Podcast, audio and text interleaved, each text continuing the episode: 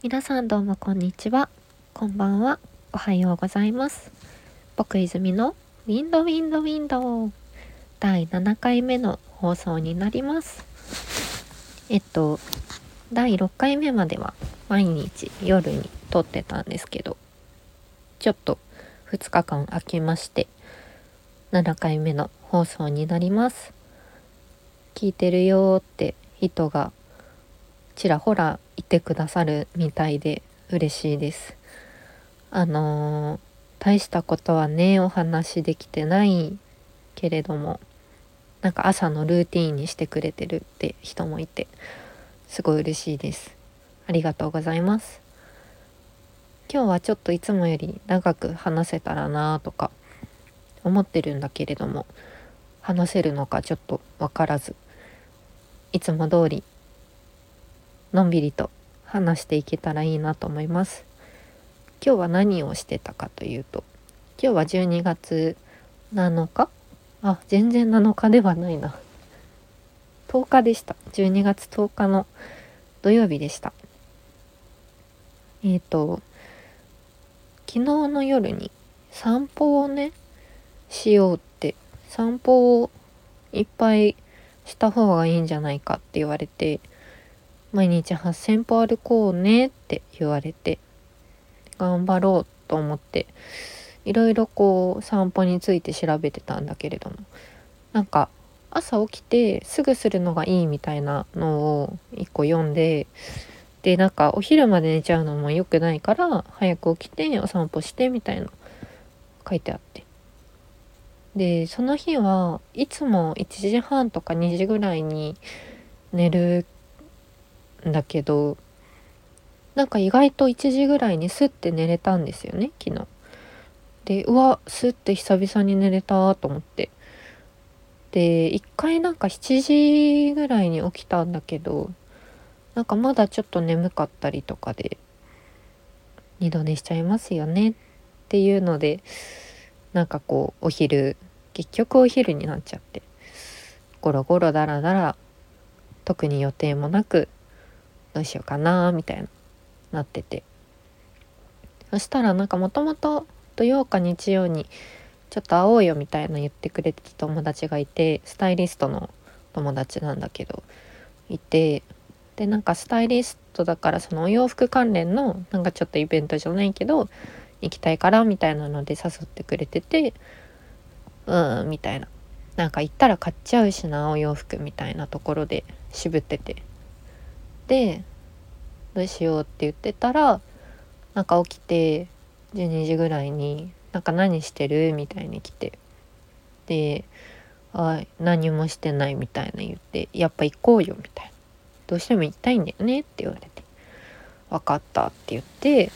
でちょっと向こうも「私まだパジャマなんだけど」って言ったら向こうもまだパジャマっていうところであのちょっとゆっくりめに3時半に待ち合わせしようって私が提案して。で3時半だったんですけど。でちょっと朝起きて溜まってた洗い物とかを洗ったりとかして。で3時半って私が言ったのになんか脳の中で3時っていう風になってて。であれみたいなちょっと着いた頃には3時で「え？で LINE 見て「あれごめん3時半だったね。もう着いちゃった」みたいになって。で本屋さんに行ったんですけど。あの「女の園の星」和山山先生の。漫画のね3巻が出たんですよ。もう話題だから。皆さんご存知だと思うんですけど。もうねやっぱ面白い。帰りの電車で全部読んじゃったんですけど。いやーやっぱりあのなんだろうな思考回路じゃないけれども。なんかこうああいう面白さが書けるっていうのはすごいですよね。なんかあの鶴鶴らへんのところとか なんか本当に不意に出てくる言葉のチョイスとかがやっぱりうまくて感動しちゃう面白いすごい面白く読むんだけど感動しちゃうんだよなとか思いながら読んでましたいやまだ読んでない方はぜひぜひ特装版買おうかなって思ったんだけど4,000円って書いてて「よよよよ」みたいになってさすがにあの通常版をね買いました。いやー本当に女の園の星面白い。でも私の一押しはカラオケ以降なんですよ。カラオケ以降面白いですよね。はい。久々に漫画を買いました。面白かったです。あともう一冊買って斎藤凛さんのえっ、ー、とちょっとタイトル今ちょっとガサガサしちゃうので出せないんだけど斎藤凛さんの新刊かな？多分新刊であの斎、藤さんの詩詩と何て言うんだろう。詩を紹介する本みたいなのが指をパチンと鳴らす時みたいな黄色い表紙の本があるんですけどそれとかもすごく好きだったからなんかそれはね新しい本は犬のバーのマスターがお通しそのなんだろうカシューナッツとか？なんかそういうお通しを出すのになんかそのナッツとかじゃなくて詩を出すっていうそのポエム？ポエムを出すっていうお話の中で詩が紹介されていくっていう本なんですけど、まあ、想定が中井直子さんでなんか想定いいなと思ったらいいなって思ったら大体ね中井さんなんですけど。いやそれもね行きの電車電車ってか歩きながらしばらく読んでてなんか最初に出てくる詩はちょっと20世紀の初頭の詩でちょっと難しかったんですけどでもなんかこうそのね詩の繰り広げ方というか物語の転換の仕方みたいなのはすごい斎藤凛先生はすごいですよねっていうのを思いながら読んでました。でそんなこんなで友達と会えてでまあそのまずはお洋服のイベントに顔を出してでなんかコーヒーがすごい飲みたかったから喫茶店行こうって言って喫茶店に行ったもののなぜか私ゆずレモンソーダを頼むっていうで頼んで飲む時に「あれ私コーヒー飲みたいって言って喫茶店来たのに」みたいになってびっくりしました。はい、で「どうする?」みたいなで恵比寿だったんですね場所が。この後どうしようかみたいな。うーんってなって。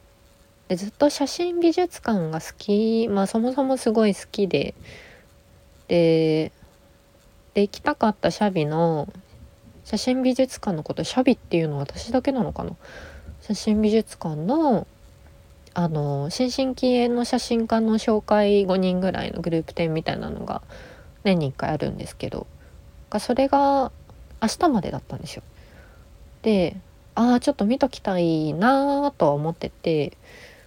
でどうするどうするあと1時間ぐらいしかないなみたいになったけどいや行こうって言って行ってでなんか意外と早く見れるんじゃないかなと思ったからそのもう一個の野口由香さんっていう方のえっと写真展も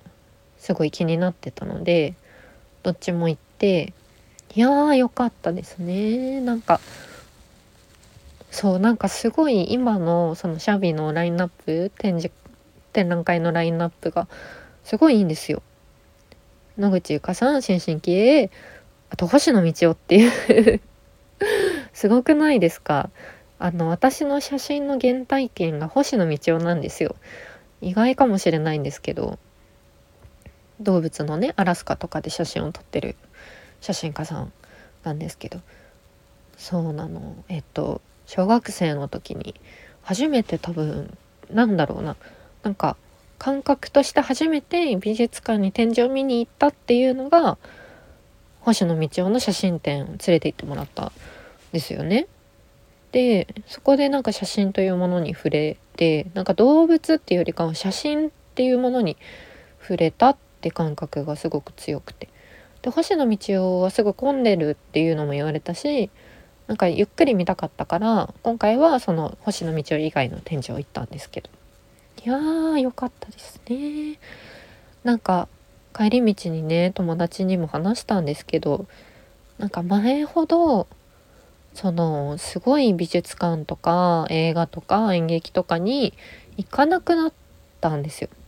あんなに行ってたのに。年100以上行ってたのに。